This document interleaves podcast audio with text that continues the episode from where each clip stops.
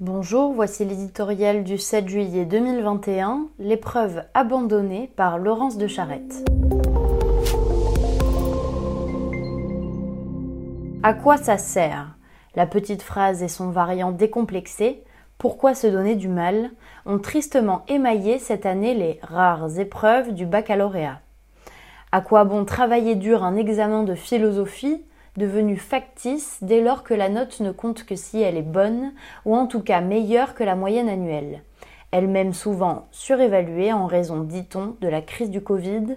Pourquoi s'arrimer à sa table de travail en vue d'un grand oral dont chacun avait bien compris qu'il serait noté avec magnanimité et plus généralement pour obtenir un diplôme à peu près gagné d'avance et largement démonétisé?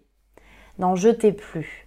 Le bac était un totem, il est devenu un mensonge habillé d'arrangement. Ce mensonge, qui ne date pas d'hier et ne saurait être attribué à Jean-Michel Blanquer, a été mis à nu par la crise du Covid. Il y a deux siècles, l'instauration d'une épreuve nationale voulait promouvoir la méritocratie républicaine.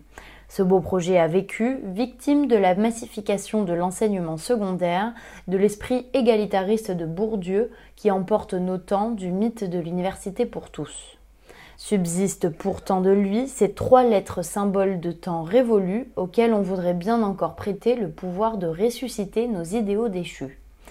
Ce qu'il faut de contorsion pour conserver nos illusions. Et que de confusion. Combien d'appels à la bienveillance seront encore nécessaires à la sauvegarde des apparences? Personne n'imagine sérieusement la promotion d'enseignants malveillants. Mais le professeur peut parfaitement être cette main toujours tendue vers l'élève pour l'emmener vers la connaissance et les aventures de l'esprit, sans pour autant biaiser l'évaluation des copies.